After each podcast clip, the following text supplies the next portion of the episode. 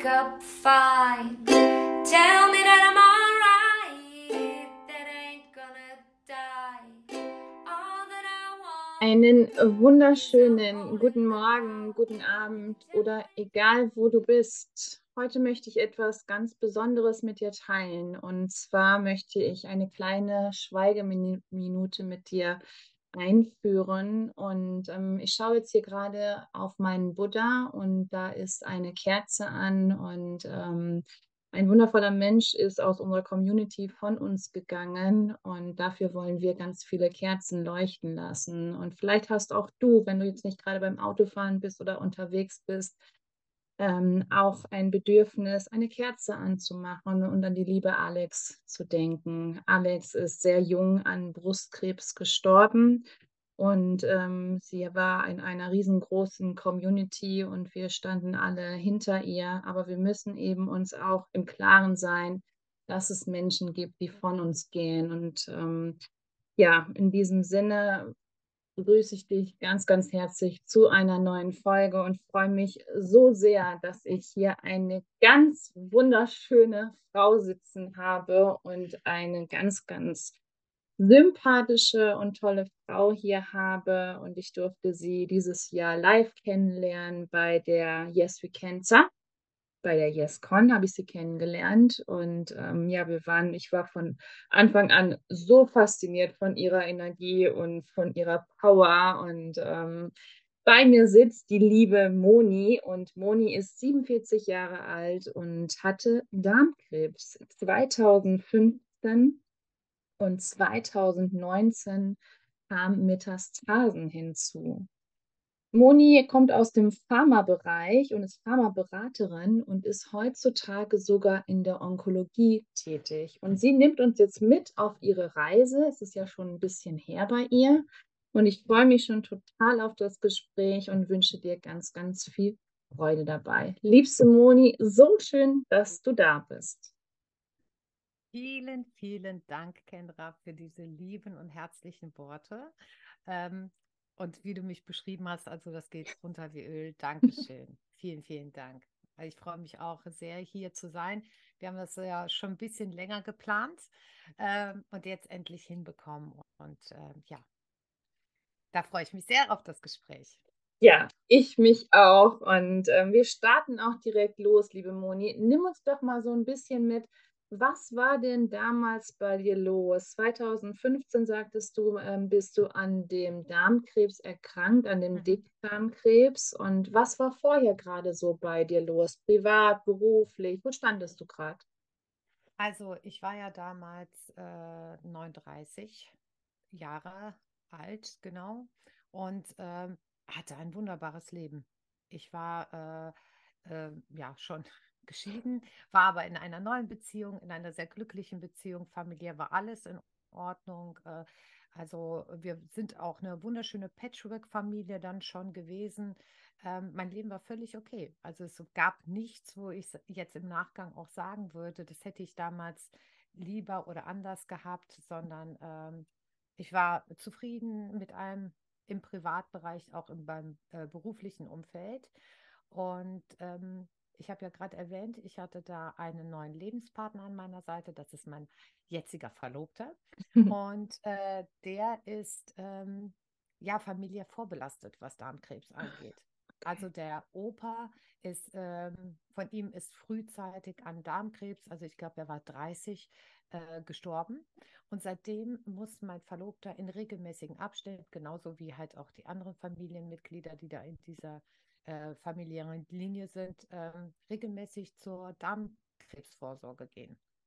Und äh, ja, wir haben uns darüber unterhalten. Er sagte, ach Mensch, ich muss mal wieder gucken lassen.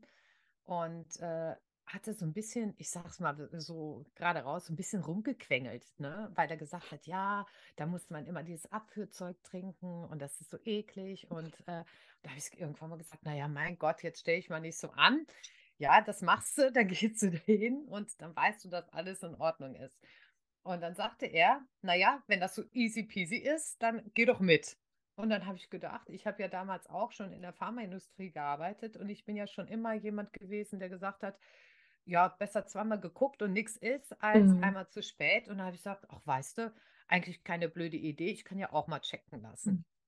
Und dann sind wir gemeinsam zu dem äh, Vorgespräch gegangen.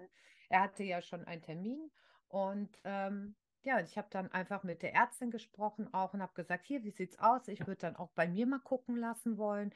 Und dann sagte sie, ja, Klein, eigentlich kein Problem, aber bei Ihnen wird das keine Krankenkasse dieser Welt zahlen, weil wir haben eigentlich ja keinen Grund, weil man muss Mhm. wissen, Darmkrebs ist ja eigentlich eine, eine Erkrankung, die assoziiert man immer mit älteren Menschen. Mhm. Also deswegen auch die Vorsorgeuntersuchungen sind ja erst über 50, 55 angedacht und werden dann auch übernommen. Mhm. Und äh, wie gesagt, ich war 39 und hatte ja auch keine familiäre Vorbelastung etc.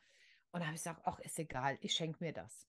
Weil ich auch da gemeint habe, also ähm, man gibt für sehr viel Dinge auch Geld aus. Ich habe auch Mhm. damals, das gebe ich hier so ganz klein bei auch zu, ähm, ich habe damals auch noch geraucht.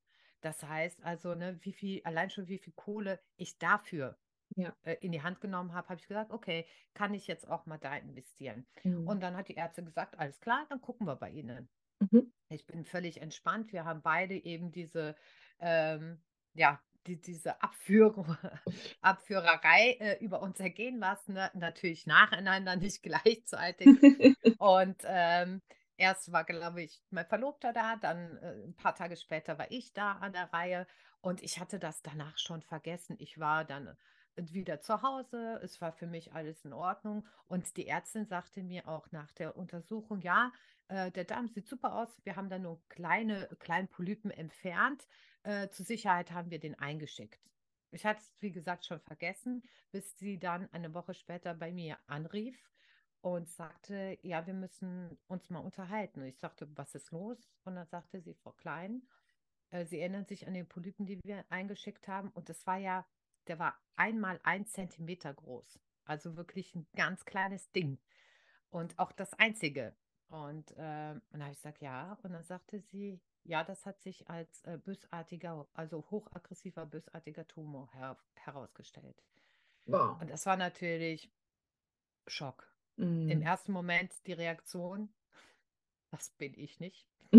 Sie haben eine falsche Akte, das kann ich nicht sein. Ich bin 39, das kriegt man in meinem Alter nicht, ne, wenn kein anderer betroffen ist. Mhm. Aber sie hat mir versichert, dass, äh, dass da kein Fehler vorliegt. Und dann ist erstmal meine Welt zusammengebrochen.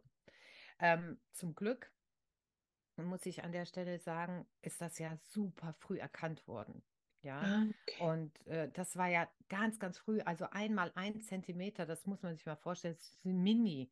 Mhm. Ne? Äh, und dann ist es, sie hatte da auch super Kontakte, auch im Krankenhaus, die hatten auch die neueste Oper Operationsmethode und das ging dann ganz, ganz schnell. Ich bin ins Krankenhaus, die haben gesagt, hier, äh, das ist die Fast-Track-Methode, also der Darm wird nicht lahmgelegt, sondern während der Darm auch seine ganz normale Tätigkeit hat, wird Mhm. operiert. Wir haben gesagt, wir nehmen ihn 20 Zentimeter Darm daraus, äh, also damit wir großflächig auch um diesen Tumor entfernt haben, schauen uns das Gewebe drumherum an, schauen uns die Lymphknoten an und das sah alles tutti aus. Also Mhm. 20 Zentimeter Darm weniger, eine schicke Narbe, ähm, äh, aber es ist wie so eine, ja, kann man sich vorstellen, wie bei einem äh, hier so, so Ja. Kaiserschnittsnarbe. Und äh, dann war auch gut. Mhm.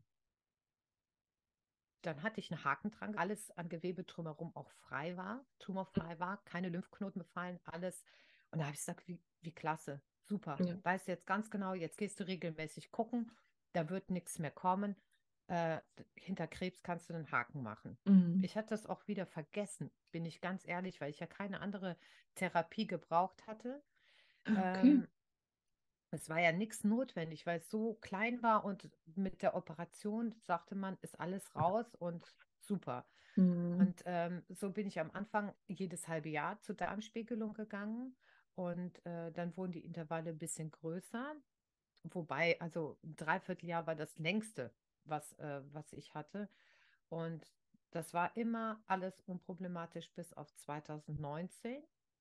Da bin ich morgens, also ich hatte hin und wieder schon irgendwie so ein komisches Gefühl, äh, so ein Ziehen im Unterbauch. Und an einem Sonntag bin ich aufgestanden und förmlich zusammengebrochen vor Oh. Schmerzen. Oh. Und äh, ich habe immer, also wenn mich jemand fragt, wie das wehgetan hat, habe ich gesagt, ich habe zwei Kinder ohne äh, PDA oder sonst was bekommen. Also ich kann Schmerzen gut ab, aber Mhm. das habe ich in meinem Leben noch nicht äh, gefühlt. Ne? Und ich Mhm. dachte, äh, ich wu- äh, wusste das gar nicht zuzuordnen. Ich, ich hatte erst mal gedacht, das ist irgendwie, keine Ahnung, Blinddarmdurchbruch. Also Mhm. ich konnte Ja. ne, mir keinen Reim drauf bilden. Er musste dann auch mit dem Krankenwagen abgeholt werden, kam ins Krankenhaus. Bei uns im Rheinland war dann auch äh, Karneval. Also es war, ach, es war furchtbar. Ne? Ich habe da irgendwo stundenlang in der Eck- Ecke sozusagen gelegen mit wirklich starken Schmerzen. Ich habe auch an diesen Tag ganz, ganz schlimme Erinnerungen, weil ähm, mich keiner ernst genommen hat. Mhm. Weil ich ja auch gesagt habe, also ich habe gesagt, hier Leute, äh, ne, ich bin auch äh, ins Krankenhaus, habe gesagt, irgendwas, also ihr müsst gucken, das tut Hölle weh. Und man hatte, glaube ich, am Anfang so ein bisschen gedacht, naja, die kommt, die übertreibt. Was kann das denn so sein? Ne? Man hat den Bauch abgetastet und haben gesagt, naja, so dramatisch, ne? Mhm. Und ähm, ich habe dann so lange rumgequengelt, da hat man gesagt, okay, komm, machen wir eine rektale äh, Untersuchung, Mhm. ne, ein rektales CT. Und als da die Bilder ankamen, ging alles fürchterlich schnell. Ach, guck mal. Und da wusste ich, ui, da ist richtig, richtig, richtig was los hier. Mhm. Also da war mir klar, dass das äh, nichts harmloses ist und dass das nicht Larifari ist. Denn die hatten gesagt, ja, es ist was Gynäkologisches und hier direkt ins Nachbarkrankenhaus äh, mit äh, ähm, Rettungswagen. Und ich habe aber in dem Gesicht von dem Arzt schon gesehen, vielleicht ist das eine Berufskrankheit, ich weiß es nicht. Ähm, da, da ist was los. Und genau, äh, also dann kam ich ins andere Krankenhaus. Wie gesagt, es war Karneval-Notbesetzung. Ähm, und die hat geguckt und hat gesagt, ja, Frau Klein, äh, da ist eine Zyste an Ihrem Mhm. rechten Eierstock und wir haben hier eine Stielverdrehung. Also diese, dieser Eierstock äh, hat sich durch diese schwere Zyste, ähm, am, am, äh, also der, der Tubus hatte sich verdreht, äh, Mhm. dieser, ne, Ja. diese Eileiter Mhm. äh, weil die, diese Zyste so schwer ist. Und dann dreht er sich so runter und das sind die Schmerzen. Und da dachte ich noch so, ach guck, jetzt hast du dich gehört, äh, nur eine Zyste, war Mhm. mein Gedanke. Und dann haben sie mich ähm, stationär aufgenommen, erstmal ruhig gestellt und ähm, dann erst einen Tag später operiert, da, als dann keine Notbesetzung mehr da war. Ja, und dann haben sie mich operiert und bei der OP ist wohl diese Zyste ruptiert. Mhm. Das heißt, diese komplette Flüssigkeit hat sich in meinem Bauchraum ergossen. Oh. Und dann hat man erst festgestellt, hoppla, äh, da guckt uns ja ein riesengroßer Tumor an. Das war auf meinem Eierstock ein faustgroßer Tumor. Wow. Und äh, dann hat man den kompletten Eierstock entfernt. Was aber blöd war, ist, muss man einfach an der Stelle sagen, in den Unterlagen vom ersten Krankenhaus hat auch gestanden, Verdacht auf Tumor, Eierstockstumor. Also so. man hätte das einfach mal lesen müssen. Genau. Ja. Dann Mhm. hätte man so operieren können, dass eben in einer Schutzumgebung diese, Mhm. äh, diese Zyste ruptiert. Aber nein, ähm, man hat operiert, ohne zu lesen. Naja, und Mhm. ähm, dann hieß es erstmal Eierstockstumor. Und ähm, das konnte ich gar nicht glauben, denn ähm, doch, dafür war ich zu jung. Wenn wir ehrlich sind, Eierstockstumor kriegt man auch erst Eltern. dachte ich, was ist denn hier los? Jetzt habe ich Mhm. den zweiten, die zweite Tumorart, die zweite Krebsart. Also bei mir, ne, äh, wo Mhm. kommt denn das her? Und ähm, habe das auch meiner Gynäkologin so erzählt, habe das meiner Gastroenterologin erzählt und die zwei haben auch telefoniert und haben gesagt, irgendwas ist doch hier komisch, das kann Mhm. nicht sein. Mhm. Und die zwei haben dann auch gesagt, nee, wir gucken noch mal im Darm. Ähm, wobei meine Gastroenterologin gesagt hat, ich erwarte da nichts zu finden, denn die Mhm. letzte Untersuchung war ja erst ein Dreivierteljahr her. Und äh, jeder, der das hört, weiß ja, äh, Darmtumore wachsen gar nicht so schnell. Man braucht ja okay. meistens mehrere Jahre, bis die wachsen. Ja, deswegen sagt man ja auch, wenn man Polypen entfernt, äh, ist es gut, weil die aus diesen Polypen können ja dann, die können entarten und da wächst über Jahre ein Tumor. Ah, Bei mir okay. ist das leider eine Ausnahme gewesen. Ich habe keine Polypen, außer an dieser einen Stelle. Und jetzt saß bei, nach der Untersuchung genau an dieser Narbe äh, wo vorher operiert worden ist, genau wieder ein Tumor, genau an derselben Stelle, genau in derselben Größe. Boah. Und der ist wohl einfach äh, ja zu tief reingewachsen und ähm, hat halt eben die Metastase am Eierstock gebildet. Und dann wurde die komplette empfohlene Therapie, die ich ja schon Richtung Eierstockstumor hatte, Mhm. wieder alles Retoure. Und dann hieß es, okay, wir müssen Darmkrebstherapie einleiten und zwar ähm, dann äh, auch im Hinblick auf eben Metastase. Und ähm, ja, das hieß dann wirklich, äh, 2019 war für mich einfach das härteste Jahr, was ich mir vorstellen kann. Also Mhm. auch völlig äh, von, von den Emotionen, nicht nur das, äh, dass ich, ähm, was die Therapie angeht, ich habe eine Dreifach-Chemotherapie bekommen, also drei Zytostatika, einen Antikörper noch obendrauf, ähm, bin mehrfach operiert worden, dann äh, später auch äh, eine High-Pack-Operation, das heißt also, der Bauchraum wird, nachdem Organe, alle Tumore, ich hatte ja dann später auch Oh Gott, ich weiß nicht, ich muss, glaube ich, so langsam anfangen, es ist alles zu viel. Ne? Äh, aber ähm, erstmal, was ich eigentlich sagen wollte, ist halt einfach dieses, auch dieses emotionale Hoch und Tief. Ja, klar. Ja, also äh, das war so grausam, weil ich als erstes vor einem Arzt gesessen habe ähm, und das ist mir ein total großes Bedürfnis, das einfach zu sagen, dass das niemand so hinnehmen muss. Hm. Ähm, war ein Arzt, der mir ins Gesicht geguckt hat und gesagt hat, ui, das sieht nicht gut aus. Ich glaube, das kriegen wir nicht mehr hin. Oh. Und da, da fällt sie vom Glauben ab, oder? Jetzt Ja. sag doch mal. Ja. Also äh, ich habe da auch gesessen und dachte, ich bin ja echt schon tough, aber das Mhm. ist etwas. Und aus dem Grund war ich ja auch so happy. Ja, du hast ja gerade eben einleitend erzählt, dass wir uns ja bei der YesCon kennengelernt haben. Mhm. Und äh, bei der YesCon letztes Jahr, muss man das schon sagen, war ja äh, eben die äh, Conchita Wurst da. Genau, ja. Ne? Und ähm, da war einfach, und ich hatte da so ein Flashback eben in diese Zeit. Ja, ich war schon wieder da in meinem Auto, weil ich nach diesem Gespräch mit dem Arzt in mein Auto gestiegen bin und mein ähm, Handy koppelt sich immer mit Mhm. meinem Auto und spielt dann irgendeine Playlist ab. Mhm. Und ich saß da und war völlig wütend auf diesen Arzt und dachte so, wie scheiße bist du eigentlich? Also es, äh, ich war einfach wütend ohne Mhm. Ende. Und dann sprang dieses Lied an, äh, Rise Like a Phoenix. Oh, wie cool. Und Wow. äh, das ist der Moment, wo ich heute noch Gänsehaut kriege, äh, weil dieses, gerade auch der Refrain ging dann an und ich hatte, ich hatte Gänsehaut, ich war wütend, mir liefen die Tränen, ich habe aufs Lenkrad ge gehauen und habe gesagt, und du sagst mir nicht, wann ich zu sterben habe. Ja, richtig. Und ich hatte an dem äh, Tag beschlossen, ich will palliativ nicht mehr hören. Ich will das auch einfach nicht mehr hinnehmen. Und ähm, habe dann auch gesagt, ähm, der Arzt passt einfach nicht zu meinem Mindset. Mhm. Und bin dann wirklich losgezogen und habe mir ähm, einen anderen, eine andere Klinik, einen anderen Arzt gesucht. Auch was ich jedem empfehlen kann, sucht euch für eure Erkrankung und eure Krebsart ein zertifiziertes Krankenhaus und zertifizierte Umgebung aus. Ähm, und die wissen, was sie tun. Die Ja. haben auch immer Bezug zu Studien. Ja. Und ähm, ja, bin, hab da einen, äh, bin auf da einen Arzt gestoßen, der nach dem Gespräch hat gesagt hat, Frau Klein, mit Ihrem Mindset, mit meinem Cocktail, den ich in Sie reinschütte, kriegen wir das hin zusammen. Und äh, ich, er hat auch gesagt, ich verspreche es, kann ich es Ihnen nicht versprechen, würde ich Nee. gern. Aber Mhm. Wir beide werden alles dafür tun, dass Sie wieder gesund werden. Mhm. Und Wow. ähm, das musst du hören in so einem Moment. Ja, Ne? absolut. Und, äh, und dann ging es halt los, ne? Also sechs Zyklen eben diese Chemotherapie mit der Antikörpertherapie.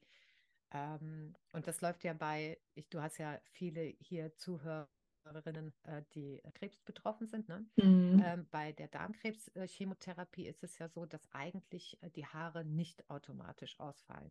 Ah, Okay. Also die werden äh, stellenweise dünner. Mhm. Äh, aber man sagte mir dann auch, also die werden nicht unbedingt ausfallen. Jetzt hatte ich natürlich so eine hohe Dosis und so hohe Todesmischung, nenne ich es mal, dass das trotzdem passiert ist. Ich hatte aber nie eine richtige Glatze.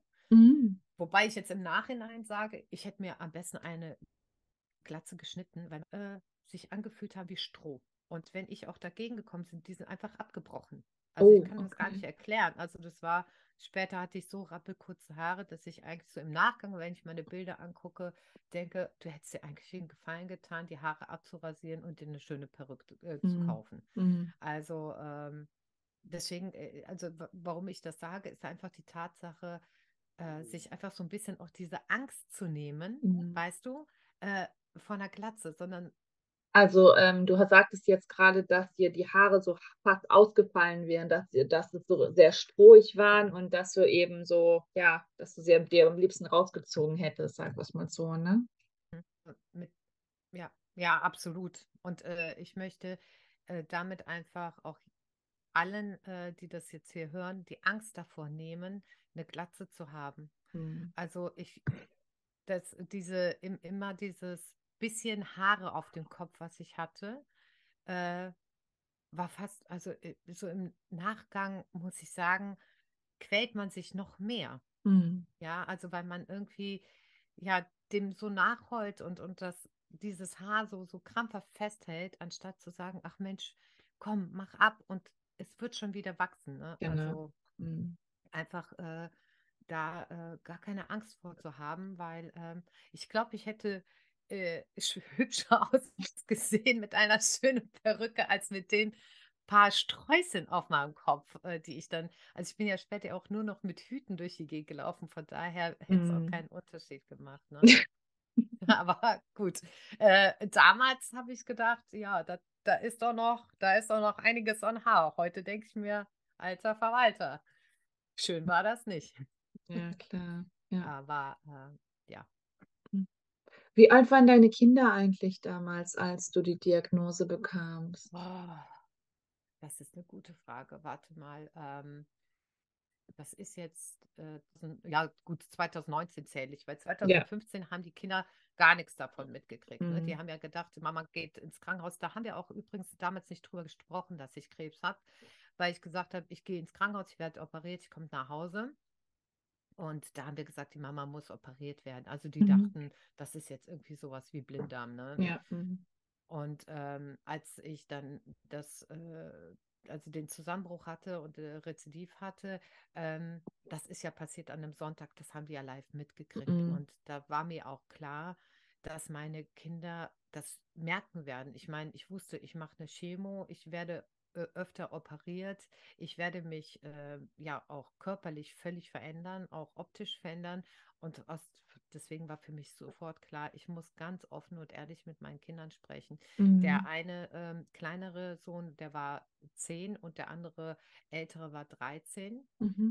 Und ähm, ja, und äh, ich, also für uns war es ehrlich gesagt der beste Weg, da zwar kindgerecht, aber sehr, sehr offen und sehr ehrlich über das Thema zu sprechen Mhm. und äh, uns unsere eigenen Rituale so ein bisschen ähm, zu finden, wie wir also mit, mit der ganzen Sache umgehen. Ne? Also Mhm. die Kinder wussten auch, wenn Mama zur Chemotherapie fährt, kommt sie zurück und ist einfach furchtbar müde. Mhm. Und ich hatte ja dann auch immer diese Chemopumpe noch, die ich mit nach Hause genommen habe. Ah, okay. Ähm, die, die lief dann noch 24 Stunden nach. Also äh, für jeden, den das interessiert, ich habe äh, bei Instagram äh, in meinen Highlights mal so mein ganzes Zytostatika-Bäumchen, nannte ich es immer, äh, was da so sechs Stunden äh, durch mich durchgelaufen ist. Und wenn das alles durchgelaufen war, hat man mir an dem Port noch eben so eine kleine Pumpe, die, die zeige ich auch da mal, auch wie ich die dann abstöpsel zu Hause, ähm, mit äh. Und wenn das leer gelaufen ist und ich das abgestöpselt habe zu Hause, dann war das wie ein neues Leben. Mhm. Also wenn, wenn diese Pumpe weg war, weil als wenn die da war, konnte ich weder essen. Dann war mir irgendwie immer so ein bisschen latent übel. Ich war super müde. Und das wussten die Kinder auch. Die waren dann auch immer ein bisschen leiser und ein Mhm. bisschen, ne, also äh, haben äh, immer nach mir geschaut und sie wussten auch, sobald die Mama das abstöpselt, geht es sehr gut. Mhm. Das war auch wirklich wie von einem Moment auf den anderen. Also ich habe dann abgestöpselt, am nächsten Tag bin ich aufgestanden und da war ich für mich befreit bis zum nächsten Zyklus. Mhm. Da habe ich auch gar nicht mehr an Krebs gedacht in, in der Zeit, sondern äh, hatte, äh, habe mich mit meinem normalen Leben beschäftigt und ähm, weswegen Rituale, wir hatten, ähm, und ich bin seit, seit meiner Erkrankung spätestens dann ein riesengroßer Marvel-Fan. Wir haben immer, wenn ich irgendwie operiert werden musste und gerade halt bei der letzten wirklich großen OP, wo wir gesagt haben, okay, da müssen einige Organe raus, das Bauchfell, weil ich ja auch Bauchfellmetastasen hatte und zwar eine ganze Menge. Das Bauchfell musste ja entfernt werden und ähm, da hat, gab es ja diese High-Pack. Und High-Pack bedeutet ja, dass der Bauchraum nach der Operation wieder, ich sag's mal ganz blöd, zugetackert wird Mhm. und äh, auf beiden Seiten des Bauches jeweils drei Schläuche reinkommen.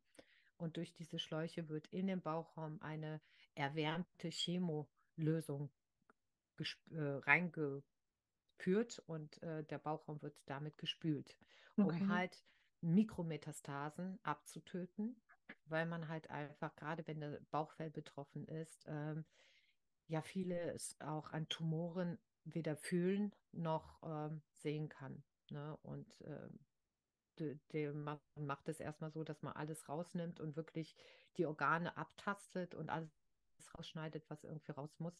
Aber um sicher zu gehen, dass halt äh, man so viel wie möglich abtötet, kommt halt diese äh, Therapie. Und ähm, bevor ich da ins Krankenhaus gefahren bin, äh, hat nämlich, äh, hatten wir uns immer angewöhnt, vor den Operationen immer gemeinsam einen Film zu gucken, einen Marvel-Film.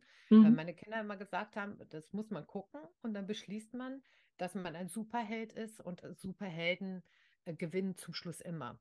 Und wir cool. haben uns, äh, genau, wir haben uns dann ähm, vor meiner letzten, also vor der großen OP, dann gemeinsam Endgame angeguckt. Mhm.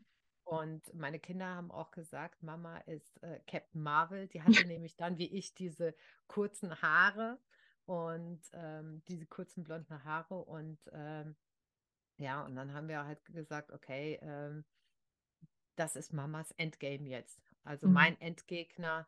Äh, und ähm, aus dem Grund bin ich auch zu dieser Operation. Und als sie mich in diesen äh, ja, Vorraum geschoben haben, sagte auch der eine Arzt, der Narkosearzt zu mir, Frau Klein, ich habe selten jemanden so gut ge äh, gelaunt gesehen äh, zu einer Operation kommen. Und zwar zu so einer Operation. Da habe ich gesagt, wissen Sie, ich habe mit meinen Kindern äh, ausgemacht, äh, der Superheld gewinnt immer. Und wir sind jetzt hier das, ähm, ne, wir sind hier Mhm. das äh, Team und wir sind jetzt die Avengers und jeder von uns macht seinen Job. Ja, Und äh, dann gehe ich hier super aus der Nummer raus. Und äh, ja, und genau so war es.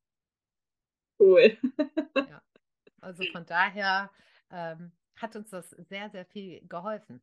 Mhm. Ja, Ja, so also auch ein wertvoller Tipp, ne? Also den du, den du da mitgibst und den du auch ähm, ja mit der mit der Community teilst. Ähm, und ich finde, dass es eben auch dadurch, dass deine Kinder schon so ein bisschen älter waren und du ja auch zwei Jungs hast, das weiß Mhm. ich, ähm, da kann man da eben auch sehr gut mitspielen und Ja. kann man sich dann auch genau überlegen, okay, ähm, ja, was gucken die gerne oder wie kann Ja. man sich das am besten ausmalen? Superman und ähm, genau, Avengers und alles, ne? Captain Marvel und ähm, ja, also, aber Also auch bei Mädchen, das kann, kann ja auch ein Märchen sein, ne? Also klar. das geht ja auch wunderbar mit Prinzessin und, und Ja. Prinz und Ritter Na und klar. was weiß ich nicht. Ne? Ja. Geht ja in aller Hinsicht.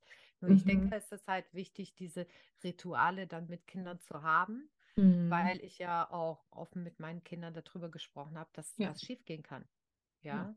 Mhm. Und ähm, da, da war uns auch klar, wir wir müssen fest dran glauben, dass das äh, gut wird. Ne? Mhm. Ja, ja. Ja, und diese dieser tiefe Glauben, wenn du wirklich diesen tiefen Glauben in dir hast, ähm, das ist unglaublich, was das dann auch ausmacht dann Ja. eben, äh, wenn man, äh, zusammen dann auch glaubt oder wenn man zusammen dann auch betet und, ähm, Ja. eben diese Energie dann auch fließen lässt dann auch, ne? Mhm. Ähm, wie ging es dann Absolut. weiter? Also hatte, äh, ich wollte nur dazu nur kurz, wenn ich Ja, darf, Kendra, weil das ist natürlich. mir auch ein ganz wichtiger Punkt, Mhm. ähm, wenn man immer mal wieder in, an so eine Hürde kommt, wo man sagt, boah, bringt das hier alles was? Oder Mhm. komme ich meinem Ziel eben, diesen Tumor oder diese Krebserkrankung loszuwerden, weiter? Ich finde, was einem immer sehr hilft, ist dieses Visualisieren. Ja. Also ich habe äh, jedes Mal, es hört sich total bescheuert an. Nee, das das habe ich auch Ich gemacht. sage, okay. Ich sage immer, weil ich habe äh, ich habe jedes Mal, wenn die mich ähm, in diese äh, MRT-Röhre geschoben haben, das, du kennst das bestimmt, ne? Da gibt es ja äh, diese unendlich lauten Geräusche auf deinen Ohren, ne? Und da habe ich immer, wenn die mich reingeschoben haben und dann dieses kommt, da habe ich mir immer gedacht, wenn dieses Geräusch kommt, dann ist das, als ob da mein Tumor, den habe ich mir wirklich, meine Tumore im Bauch habe ich mir vorgestellt, als ob die zerschossen werden Mhm. von, von diesem Geräusch, ne? Und ich habe das äh, mir Und jedes wir waren es auch Raketen. ja, so, ne? Und, dann, äh, und ich bilde mir einfach ein. Also ich weiß nicht, natürlich kann das auch völliger Humbug sein, aber Nee, ich ist es bilde mir nicht. an, Mhm. dass mir das geholfen hat. Ja. Auch diese, diese äh, positive Haltung dazu, dieses, Ja. äh, ja, sich selbst gut zureden und Mhm. einfach zu sagen, ich schaffe das und, Ja. äh, und auch wirklich zu sagen, ich werde diese, ich werde das los. Das Mhm. geht jetzt, das gehört nicht hierhin und das muss jetzt gehen. Ja. Äh, ich glaube, das ist unheimlich wichtig. Ne? Mhm. Ja, das stimmt auf jeden Fall. Und Ähm, wie es weitergeht, wolltest du wissen. Genau. Irgendwo, wo hatte ich dich, irgendwo hatte ich dich unterbrochen. Sorry. Ähm, ja, das war im Grunde genommen, ähm, hatte sich, äh, ich meine, die, diese High-Pack war wirklich dann so der krönende Abschluss. Ähm, äh, da hatte sich ja zwischenzeitlich auch, ne, man hat mir dann in der Operation die Gebärmutter, äh, den linken Eileiter und äh, auch äh, den linken Eierstock entfernt. Da saß auch wieder ein faustgroßer Tumor drauf der sich in der Chemo paut hat, ähm, innerhalb von kürzester Zeit. Keiner weiß warum und weshalb der so schnell gewachsen ist. Ähm, Gallenblase, Blinddarm, also man hat mich dann schon so ein paar ähm, befreit von ein paar äh, Organen. Mhm. Und ähm, ich bin aufgewacht nach dieser High-Pack, hab, musste mich erstmal übergeben, weil diese Chemolösung so konzentriert ist, die du Mhm. bekommst im äh, Bauchraum bin äh, dann ähm, auf die Intensivstation verfrachtet worden und habe am nächsten Tag gesagt, alles klar, jetzt aufstehen, jetzt bin ich dran, für meinen Heilungsprozess zu sorgen. Und äh, habe dann Wow. wirklich mich selbst gechallenged. Also es war, der erste Tag war äh, noch aus, ausruhen, am nächsten Tag war hinsetzen. Das erste Mal aufstehen, den Gang laufen auf der Intensivstation. Der zweite Tag, ne, ich habe gesagt immer, ich habe immer auch mit den Ärzten geflaxt und habe gesagt, was, was, wie schnell war der schnellste von der, äh, ne, wie schnell war der schnellste von der Intensivstation runter? Und ähm, genauso wie ich gesagt habe, wie schnell war der schnellste, der aus dem Krankenhaus raus ist? Weil ich war in Regensburg, wurde ich operiert, Mhm. weil da halt, äh, ich sag mal, der Guru sitzt für, für Highpack. Ähm, und ich wollte ja nach Hause an Weihnachten, das war Mhm. kurz vor Weihnachten, ja. Und ähm, dann sagt er, ja, Frau Klein, ne, Sie müssen schon so pff, etwas mehr als 14 Tage werden Sie im Krankenhaus bleiben. Da habe ich gesagt, ich habe keine, nee, das geht nicht. Ich habe gesagt, ich muss an Weihnachten zu Hause sein. Also, Ja. äh, und dann habe ich gesagt, alles klar, 14 Tage war der schnellste, ich schaffe es in 10. Und ich sagte, na ja, jetzt machen Sie sich mal nicht so einen Druck. Aber ich habe mich dann gechallenged. Es war, ich bin jeden Tag auf dem Gang dann gelaufen später und immer ein Stückchen mehr und dann äh, bis äh, runter an die Rezeption. Und siehe da, nach zehn Tagen stand hier die ganze, die ganze Ärzteschaft von mir und haben gesagt, Frau Klein, wir haben keinen Grund mehr, Sie hier zu behalten. Wow. Wahnsinn. Also es war, äh, ja, das war einfach, und seitdem ging es halt einfach immer bergauf, immer Mhm. weiter, ne? Mhm. Also dann verheilen so langsam die Narben. Natürlich hast du nach, nach so vielen Operationen, auch heute habe ich nach so vielen Operationen Beschwerden, dann äh, kommen auch andere Sachen dazu, ja, also dadurch, dass halt ne, die, die ganzen ähm, hormonbildenden äh, Organe weg sind, beschäftigt man sich auf einmal mit dem Thema Wechseljahren, Mhm. Wo man ja von heute auf morgen direkt reinrutscht. Der Körper verändert sich natürlich auch.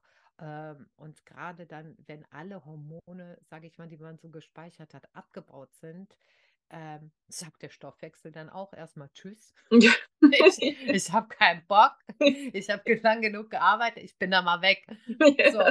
Und ähm, ja, und dann stehst du da und hast dann ganz andere Probleme. Aber ähm, alles gut soweit. Ja, also ich bin einfach dankbar dafür, dass ich ähm, diesen Weg so erfolgreich äh, hinter mich gebracht habe. Mhm.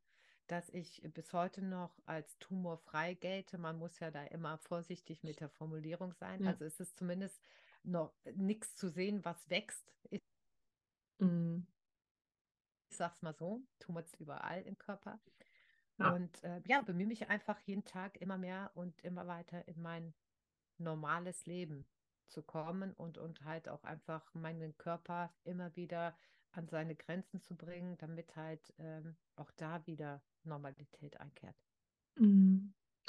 Ähm, Moni, wie, wo hast du die, die, die, diese Kraft herbekommen, diese Challenge zu machen? Du hast zwar gesagt, du wolltest, also du hast dir das Ziel gesetzt, ähm, Weihnachten zu Hause zu sein, aber ich stelle mir das gerade so vor, also eben diese, diese ganzen extremen Operationen da und ähm, du sitzt dann da und denkst so, oh nee, hier, also zehn Tage, ne? Also, also da muss ich zu Hause sein also das Ähm, ist ich unglaublich. ich glaube, das ist, ähm, das ist so ein bisschen äh, mein Naturell.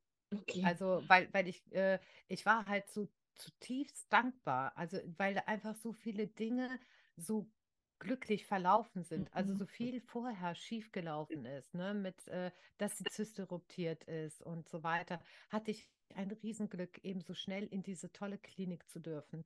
Dann hatte an dem Tag, wo ich operiert werden sollte, der Gynäkologie, äh, ihm ist eine Operation weggefallen und dann kam er zu mir mit rein und hat dann quasi die, den gynäkologischen Part bei mir operiert, hat noch einen alten Tumorrest, den man dann in der ersten Phase vergessen hatte, mit rausoperiert.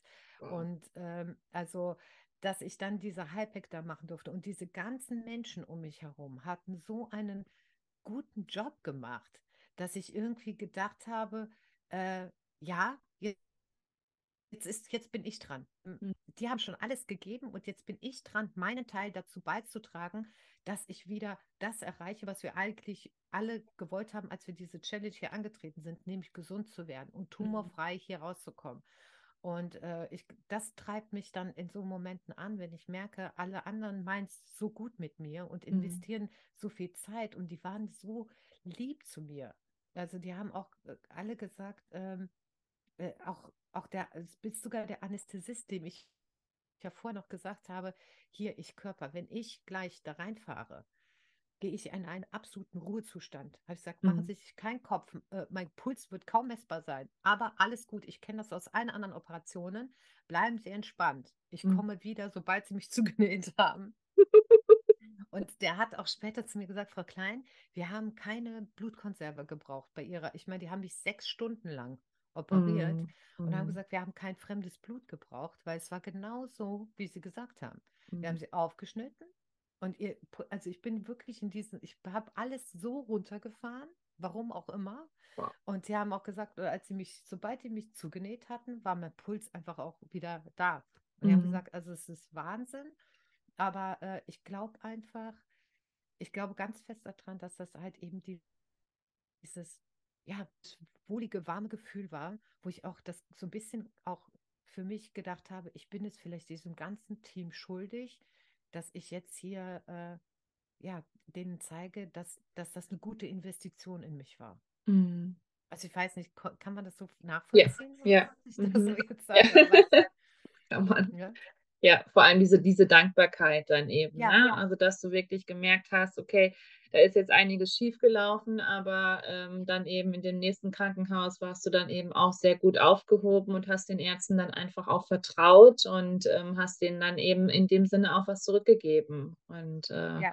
das finde ich sehr, sehr wertvoll. Ähm, du hast eben erzählt, dass du erstmal den Stoffwechsel wieder in Gang kriegen musstest. Ähm, hast du da schon, also ich kenne ja deinen Blog und alles, aber ich meine, ähm, hast du da schon deine Ernährung komplett verändert? Oh, wann habe ich denn damit angefangen? Jetzt muss ich erstmal überlegen. Ähm, äh, 2000, 19 war das tatsächlich erst, weil äh, ich kann mich erinnern, also nach dieser ersten 2015 Erkrankung, bin ich ganz ehrlich, ähm, das hat gar nichts in mir verändert. Also Mhm. die, diese, das war dieses, diese OP kam und war fertig und wurde von mir vergessen und verdrängt. Ich habe Mhm. mit dem Thema Krebs mich auch gar nicht mehr befasst. Ich Mhm. hatte da zwar äh, in meiner Familie auch gefragt, gab es hier bei uns irgendwie in der Familie was und ne, aber Mhm. ich hatte das sehr schnell abgehakt. 19 war dann der Punkt schon, ähm, als ich die Erkrankung äh, bekommen oder die Diagnose nochmal bekommen habe, dass ich gesagt habe, okay, ich muss jetzt was ändern. Mhm. Und da habe ich angefangen, eben mich in viele, viele Themen äh, reinzulesen und mich mit vielen Dingen zu beschäftigen, sei es Komplementärmedizin, ähm, Vitamine, Mineralstoffe, Ernährung, was ist gut, wa warum. Die Frage steht ja auch immer so ein bisschen im Hinterkopf, Mhm. warum kriege ich Darmkrebs in so jungen Jahren? Mhm. Und ähm, wenn man sich dann mit beschäftigt, find, stolpert man über viel Quatsch, gebe ich zu, und, aber man stolpert halt auch über sehr, sehr viel ähm, fundierte Aussagen und, und belegte Aussagen. Und ähm, ja, das hat mich dann dazu, äh, das war dann in diesem Jahr so die- dieser ganze Prozess, wo ich aber wirklich dann am Ende äh, meiner Therapie gesagt habe, und jetzt, jetzt Mhm. haben die dich, jetzt haben die dich wie neu hingekriegt, ja. Und äh, ne, ich, du hast jetzt einen gesunden Körper. Und jetzt musst du erstmal sehen, dass du diese ganzen Chemikalien los wirst und dass Ja, du deinen Körper äh, so stabil machst ja, klar. und so gesund machst. Dass, und, und da fing das dann wirklich an. Und dann ist es natürlich auch ein, ein Weg. Es, also es ist jetzt nicht so, dass man beschließt, das setze ich heute alles um und dann morgen klappt das alles, sondern es ist so ein Weg, wo man einfach sagt, also ich habe es so gemacht, dass ich gesagt habe, ich fange mit ein paar Gewohnheiten an Mhm. und da ende dann mein Frühstück und dann verzichte ich auf das und dann höre ich damit auf und dann ne, Mhm. wird das immer, immer mehr und man, man fein justiert. Mhm. Ja. Ne? Und so war das dann am Ende dann auch äh, ja, erfolgreich. So, und da hat Mhm. dazu geführt, dass ich halt äh, jetzt meine Ernährung, wenn ich mir das vergleiche, zu dem wie ich mich umgestellt habe, also, aber auch komplett mein Lifestyle habe ich völlig umgestellt. Mhm. Mhm. Magst du da mal drauf eingehen, was du genau umgestellt hast bei deinem Lifestyle? ja, also äh, ich finde, aber das können bestimmt viele bestätigen, die eine äh, Krebserkrankung hatten. Ne? Äh, ich bin viel, viel achtsamer mit mir und meinen um, um, äh, um, mit meinen Mitmenschen ähm, Ja. geworden. Ne? Also, äh, aber auch vor allen Dingen mit mir. Also Mhm. ich habe gelernt, Dinge entspannter anzugehen, Dinge Mhm. auch ja, beiseite zu legen und zu sagen, jetzt nicht. Mhm. Ähm, ich habe, äh, wie gesagt, meine Ernährung ähm, äh, umgeswitcht. Also ich esse gar kein Fleisch mehr. Mhm. Ja, weil gerade Darmkrebs und Fleisch ist so ein Thema. Ne? Mhm. Produkte äh, sind äh, so gut wie komplett verschwunden. Das Ziel ist, komplett drauf zu verzichten. Ähm, pflanzenbasiert hauptsächlich si- sich zu ernähren. Das war halt mein Ziel, halt eben dieses Basenüberschüssige. Mhm. Ich habe ähm, äh, 2009 so bekommen habe, sofort mit dem Rauchen aufgehört. Also das hat wirklich, das war ging von, auf einmal ging das von einem Tag auf den anderen. Ähm, ja, und äh, äh, ich habe äh, angefangen, mich viel intensiver mit mir und meinem Körper zu beschäftigen, zu spüren, äh, wann muss ich mir Bewegung gönnen, äh, Atemübungen, Meditationen, äh, Yoga, also alles, äh, manchmal auch einfach nur Spaziergänge für mich. Mhm. Ja, dieses bewusste Atmen. Ja. Ähm, und was ich auf jeden Fall äh, seit vorletztem Jahr ganz intensiv mache, ich äh, nehme mir nichts mehr vor, sondern ich setze direkt um. Das heißt also, ich lebe viel intensiver. Also Ja. äh, wenn ich auf die Idee komme, jetzt letztes Jahr ging, war das zum Beispiel, ach, ich würde gern da und dahin reisen, dann gucke ich, wann mache ich das und zwar in naher Zukunft, ja, sondern Mhm. äh, ich schiebe das nicht hin und sage, Ja. ja, ich muss mal gucken, was ich mit den Kindern und so weiter. Oder als das äh, war mit der äh, ähm, mit der YesCon oder hier unser Krebs äh, äh, wie ich Mhm. das äh, ne, nenne in Frankfurt. Das, das war, sollen wir das machen? Ah ja, gut, an dem Wochenende ist, dann machen wir das. Mhm. Oder äh, ne, mit Freunden irgendwo wegfahren. Also einfach viel, viel spontaner sein und direkt und nicht eben vornehmen und verschieben und verschieben, was ich sonst eigentlich immer oft auch getan habe. Mhm. Und ich lasse mich nicht mehr stressen. Also ich bin viel, viel entspannter geworden. Mhm. Wahnsinn. Ähm, hast du direkt dann wahrscheinlich dann auch so 2019 angefangen dann mit Instagram dann auch? Also hast du, was war das eher so, dass du Gleichgesinnte gesucht hast oder dann eben auch mal Menschen in deinem Alter, weil es ja wirklich eigentlich eher so Darmkrebs ist ja bei Männern und meistens dann ja auch noch älter, ähm, so die Mhm. Rede von. Mhm. Also ich habe äh, ich hab Instagram ja auch schon vorher gehabt, aber immer mal so gepflegt, ähm, äh, nie großartig. Und habe dann ja ähm, 2019, als ich dann äh, diese Diagnose nochmal bekommen habe, habe ich gesagt, okay, ich muss, ich muss das kommunizieren, Mhm. weil ich einfach auch verhindern wollte, dass spekuliert wird. Also ich Mhm. bin ein, ein sehr kommunikativer Mensch und ich war auch äh, sehr viel schon damals sehr vernetzt. Und ich wusste, wenn ich jetzt irgendwie von der Bildfläche, ich sag's mal, so ein bisschen verschwinde, auch äh, äh, ne, nicht mehr so greifbar bin, auch zum Beispiel in meinem äh, Unternehmen, Mhm. dann ähm, möchte ich nicht, dass darüber spekuliert wird, was, was hat's denn und so weiter. Und dann habe ich entschieden, ich werde das öffentlich machen, ich werde das sagen, was ich habe und ich werde das nutzen, egal wie es ausgeht. Ich werde das begleiten und ich werde das nutzen, um zu zeigen, äh, wie der Weg ist Mhm. Wow. und was man da alles ja, ver vermitteln kann, ne? Und dass das halt für die Nachwelt ble äh, bleibt. Und ähm, ja, und dann habe ich damit angefangen. Und ich habe natürlich, klar, ich habe erstmal, ich habe gesucht Darmkrebs. Ich habe äh, gesucht nach äh, Eierstockskrebs in der Zeit, wo ich gedacht habe, ich hätte Ja. Eierstockskrebs. Aber Eierstock habe ich ja noch einigermaßen gefunden. Darmkrebs fin findest du ja kaum Ja. was. Ja. Kaum was, ne? Weil die sind, die sind alle nicht auf Instagram. Ja, und da habe ich gesagt, wie furchtbar, äh, weil den einen oder anderen hast, findest du dann doch, Mhm. aber es ist ganz, ganz, ganz, ganz wenige darüber berichten oder sich austauschen. Und dann äh, habe ich gesagt, naja gut, das ist wurscht, dann, dann äh, werde ich mich halt einfach an andere halten, weil die Sorgen und Ängste, Mhm. Die wir haben und das, äh, was, womit wir immer konfrontiert werden, ist völlig egal, ob es jetzt Mhm. Brustkrebs, Darmkrebs, äh, das eine ist zwar das Chemotherapeutikum, das andere das, aber es ist Ja. egal, das, das, was es mit uns macht, verbindet uns, das ist irgendwo auch gleich. Ja. Ne? Und Ja. deswegen bin ich auch so in diese Brustkrebs-Community so ein bisschen so reingestolpert, wenn ich ehrlich bin. Und habe dann aber auch in, gerade in der letzten, in dem letzten Jahr sehr gemerkt, dass zum Beispiel Darmkrebspatienten immer jünger werden. Auf Mhm. einmal Ja, gibt es ganz, stimmt. ganz viele auch auf meinem Ja. Account, Mhm. äh, die mir schreiben, ich habe Darmkrebs oder meine Freundin hat und die sind alle, alle äh, so um die 30, Ja. maximal 40. Und äh, das ist sehr, sehr äh, besorgniserregend. Mhm.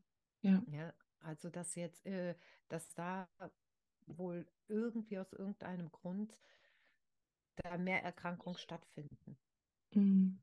Und Ja. ich merke aber auch, und deswegen sehe ich es auch so ein bisschen als, als äh, meine Aufgabe, ähm, da aufzuklären und zu sagen, und das Schöne ist, und das möchte ich an der Stelle auf jeden Fall sagen, also es gibt eine Sache, die total blöd ist. Wenn du einen Darmtumor hast, kannst du den nicht ertasten. Mhm. Du Ja. merkst den nicht, der ist unsichtbar. Der macht dir keine Probleme. Du kannst den nicht ertasten, du kannst den nicht irgendwie spüren. Meistens äh, spürst du den erst, wenn es eigentlich schon ne, kurz vor zwölf ist. So, Ja. oder kriegst Symptome. Das ist das Blöde daran.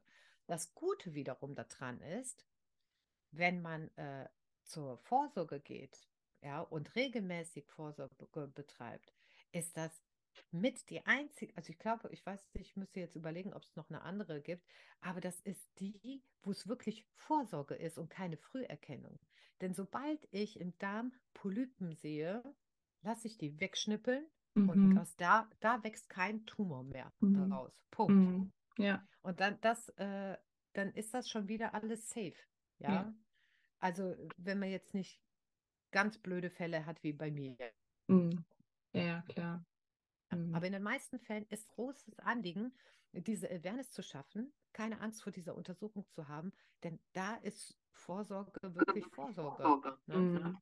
Ja. Wow. Wahnsinn. Ja, also ich finde es auch unglaublich wertvoll, also wie du so die Menschen mitnimmst auf deinem Instagram-Kanal dann eben auch, welche Kampagnen du auch schon gemacht hast und ähm, ja, dass du eben auch so für die, ähm, ich mag das Wort Patientin nicht so gerne, aber ich meine, dass du eben auch für die äh, Mitbetroffenen da bist und dass du dann eben auch vorangehst und dass du dann auch Vorträge hältst. Und ähm, ja, das ist so als ob das so deine Aufgabe dann eben auch ist, dass, ähm, dass es dir in einem Sinne natürlich, ähm, dass du Krebs hattest, aber auch die andere Seite dann eben, dass du anderen Menschen hilfst, dann eben ähm, mit ihrer Krankheit umzugehen und dass es da jemanden gibt, der eben vorangeht und ähm, ja, die anderen Menschen dann eben auch so ein bisschen sensibilisiert und sagt: „Hey, das ist nicht das Ende, sondern, äh, du kannst eben auch sehr, sehr gut damit leben mit dem Darmkrebs dann auch.“ Ja. Ja, und ich finde, ähm, ich habe mir von Anfang an auch gesagt, für irgendwas muss das Universum, das Schicksal oder wer auch immer äh, gedacht haben, okay, der verpassen wir jetzt diese Erkrankung. Mhm. Also äh, ich würde es als ver verpasste Chance nehmen, jetzt zu sagen, naja gut, ich habe es jetzt überstanden, ich setze jetzt mal einen großen Haken dahinter, Mhm. dahinter, sondern ähm, ich habe von Anfang an gesagt, für irgendwas muss dieser ganze Mist gut gewesen sein. Mhm. Und wenn es eben dafür gut ist, zu sagen, ich kläre darüber auf, ich sensibilisiere und, und ich bewahre andere vor diesem Ja. Weg. Weil, wie gesagt, bei Darmkrebs kann man das tatsächlich sagen, ich kann andere wirklich vor einer Krebserkrankung schützen mit Mhm. einer Vorsorge. Und ähm, und mit bisschen Sensibilität. Und man kann vieles auch tun, sei es Bewegung, Ernährung und so weiter, um seinen Körper zu unterstützen, wenn man sich ein bisschen damit befasst. Mhm. Und ähm, man muss auch nicht auf alles verzichten. Also Mhm. ich gehe auch mal feiern, ich trinke auch mal äh, Alkohol. Und also das ist ja nicht, äh, viele denken, ja, oh Gott, jetzt muss ich ja alles setzen. Ist gar nicht so, ne? Ich Nein. sage immer, die Dosis macht das Gift Ja. am Ende. Genau. Aber ähm, das war für mich halt so der Antrieb zu sagen, ja, Krebs ist ätzend für uns alle, aber für mich war es der Mo- Moment, wo ich gesagt habe, was mit und ich mache was daraus.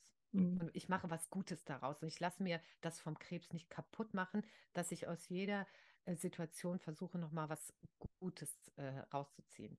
Und Mhm. ähm, aus dem Grund. Wahnsinn. Liebe Moni, ich glaube, wir könnten noch äh, stundenlang weiter quatschen. Mindestens. Ähm, Ich bin eine Labertasche. Ich kann. Ja. das macht überhaupt ewig. nichts. Ewig. Oh, ich hoffe, ich habe jetzt nicht zu viel äh, geprammelt. Ich nehme ja auch Gar manchmal nicht. keine Luft, ne? Man muss das wissen. Also ich muss gar nicht atmen beim Reden, das geht so nebenbei. Ach, es tut mir leid, wenn das manchmal auch äh, zu schnell war oder so. Nein, Ich hoffe, nicht. man konnte mir gut folgen. Doch, das Ansonsten jeden musst du Fall. mich nochmal einladen und ich muss. Dinge klarstellen. Oder äh, ja, oder wir quatschen einfach weiter. Genau, richtig. Aber bevor wir zum Abschluss kommen, liebe Ja. Moni, ähm, magst du den Menschen noch was mitgeben? Ich würde mich jetzt schon mal verabschieden von dir. Ich danke dir für dieses wunderschöne Gespräch und ähm, ich glaube, dass du da ganz, ganz vielen Menschen da draußen ein, ein Riesenvorbild eben auch bist. Und ich werde mir jetzt auch mal hinter die Ohren schreiben, äh, dass ich auch mal zur Darmkrebsvorsorge gehe. Also mich hast du schon mal sensibilisiert auf jeden Sehr Fall auch. gut. Sehr gut. Ja, also einen hast du schon mal und ich glaube, dass auch ganz viele Menschen, die jetzt diesen Podcast hören werden, ähm, genauso denken und eben auch so, ah, okay, also ich kann was tun, ich kann wirklich was tun, ich kann deswegen da zur Vorsorge gehen. Das ist nicht Früherkennung, sondern es ist Vorsorge und ähm, ja, letztendlich ähm, ist es nur ein kleiner, ein kleiner Besuch beim Arzt, der letztendlich so viel bewirken kann. Und dafür darf danke ich, dir von Herzen. Darf ich kurz eine Sache Natürlich. einstreuen, bevor wir Mhm. hier. Natürlich ist eine Darmspiegelung eine wirklich kostspielige Geschichte, die Mhm. erst ab einem gewissen Alter bezahlt wird oder wenn man eben ähm, familiär vorbelastet ist. Aber Mhm. es gibt auch Tests, die man durchführen kann, die zum Beispiel, äh, sage ich mal, Blut im Stuhl oder ne, Parameter messen, äh, die auf einen Darmtumor hinweisen. Und wenn da ein, ein Verdacht entsteht bei diesen Tests, die wirklich relativ günstig sind im Vergleich tatsächlich, äh, eine Darmspiegelung empfohlen. Also man kann auch ohne jetzt ganz tief in die Tasche zu greifen, Mhm. da schon den ersten Weg oder die erste Absicherung sich holen. Das war mir Mhm. nochmal nur ganz wichtig, weil äh, natürlich halt eine Darmspiegelung mit einem Schnipp und Schnapp schon äh, äh, die ist, das ist es alles die Kohle wert, nur Ja. die muss man ja auch erstmal. Das Natürlich, ja. wollte ich sagen. Ne? Mhm. Okay, sorry. Kein mir Problem, überhaupt nicht. Auf jeden Fall danke ich dir sehr für dieses ähm, wunderschöne Gespräch und ich wünsche dir von Herzen alles Gute und freue mich, dass wir ja weiterhin auch äh, sehr eng in Kontakt bin, sind und alles, was du jetzt noch raushauen möchtest, das ähm, kannst du jetzt gerne tun.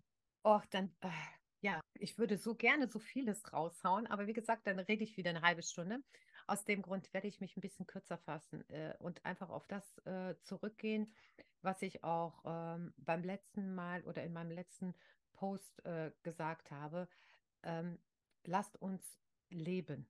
Also das, was ich gerade eben gesagt habe, lasst uns einfach, ob wir jetzt gesund sind oder ob wir krank sind oder äh, im Genesungsprozess, egal wann, lasst uns leben, äh, uns wirklich ja, feststellen, wie wertvoll unser Leben ist und einfach nicht immer alles nach hinten verschieben und alles ist immer wichtiger, sondern lasst uns äh, glücklich sein, lasst uns das Leben annehmen und ähm, lasst uns Freude haben.